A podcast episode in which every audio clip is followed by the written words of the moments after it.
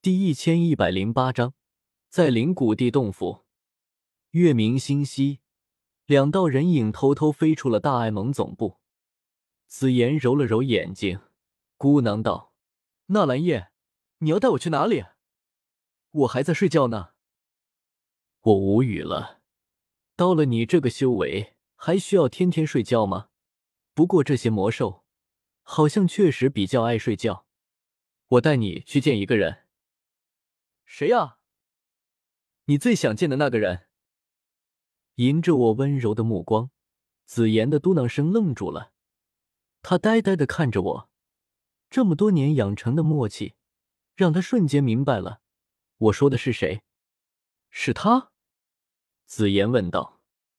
我点点头，便看见这小丫头情绪变了又变，极其复杂，可到最后，却是低垂着个头，不说话。我愣了一下，飞进过去，摸了摸他的头。怎么，要见到你父亲了？不高兴吗？紫妍咕哝了声，谁也不知道他是什么意思，只是一巴掌拍掉了我的手，喊道：“继续飞了。”我笑了起来，带着紫妍一路向前飞去，目的地自然是迦南学院。我要带他进入驼蛇谷地洞府，去见竹坤。两人一路紧赶慢赶，终于在数日后来到了迦南学院。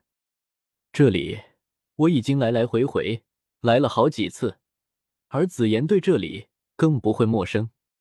毕竟在被迦南学院的大长老从山里捡回来之后，紫妍就一直生活在迦南学院里，天天偷吃学院库房里的灵药，把那群老家伙气得要死。他还经常和学院里的学员打架，把那些学员打得鼻青脸肿后，就被人喊蛮力王。他就在学院里？紫妍有些不敢相信。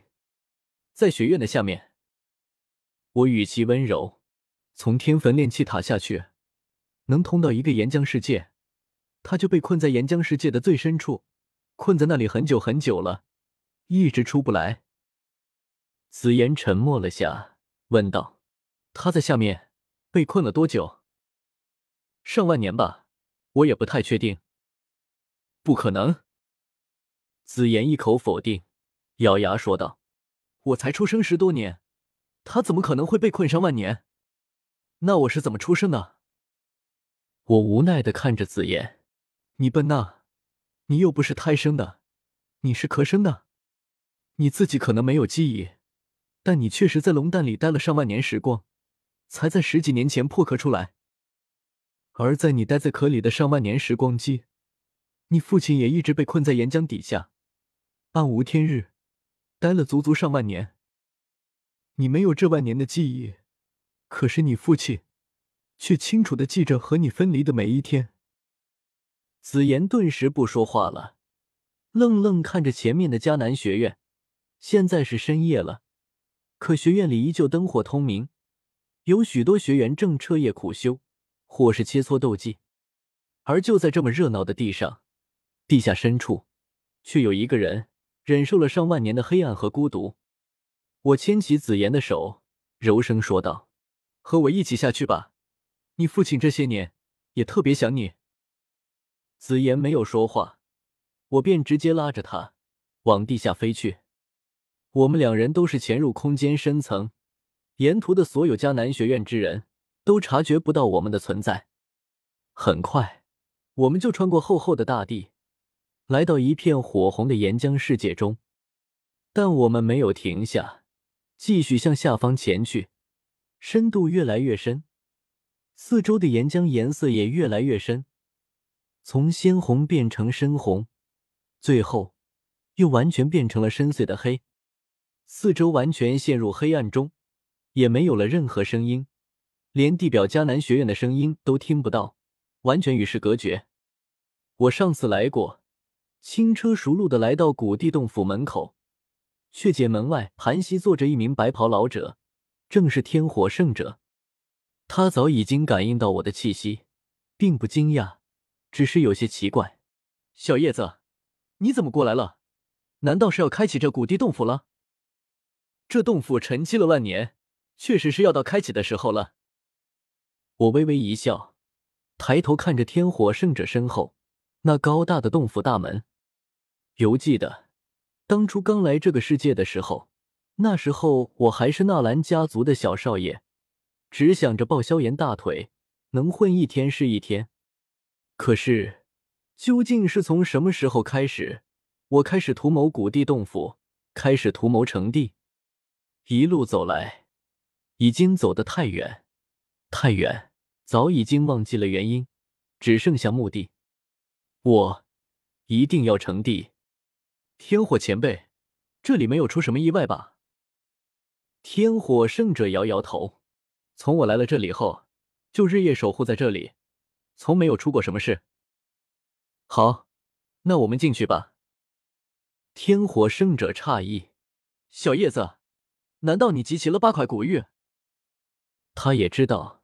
想要开启古地洞府，必须要集齐八块驼蛇古地狱，否则他也不会等在门外了。恐怕也会忍不住想闯上一闯。我摇摇头，将外界的情况大致说给了天火圣者听，还有我临走时交代给小医仙的布置。等到时间到了，魂天帝就会来到这里，开启古地洞府。随后，古元、雷影、严禁三人也会及时赶到。届时，他们必定大打出手，而我们就可以渔翁得利，一举夺得地丹。天火圣者听完，满脸惊愕：魂族、古族、炎族、雷族，那是什么存在？那是整个斗气大陆无可争议的霸主级势力，盘踞斗气大陆顶端无数年。魂天帝和古元，那更是三道斗圣巅峰。距离斗帝也只差一步之遥的人物，已经走到斗者这条路的尽头，此界顶峰。而今天，我居然想要算计这样的势力，这样的人物，天火圣者只能惊愕，这是他一个斗圣强者都从来不敢去想的事情。小叶子，你这家伙真的是加玛帝国的人吗？别说是你那个小家族，就算是中州的大势力。就算是丹塔，他们也不敢干这种事情啊！惊愕之后，天火圣者就是感慨。他记得很多年前，他就是在这片岩浆世界中第一次见到我。那时候，我才是区区大斗师，在他眼中，只是一个比较有趣的小家伙。可是，一转眼，时间恍惚，这个小家伙已经从加玛帝国走了出去。走到了整个大陆的舞台中心，正在引领一场属于自己的时代。我咧嘴，灿烂的笑了起来。天火前辈，你放心吧，等我晋升斗帝后，我一定会帮你也成为斗帝的。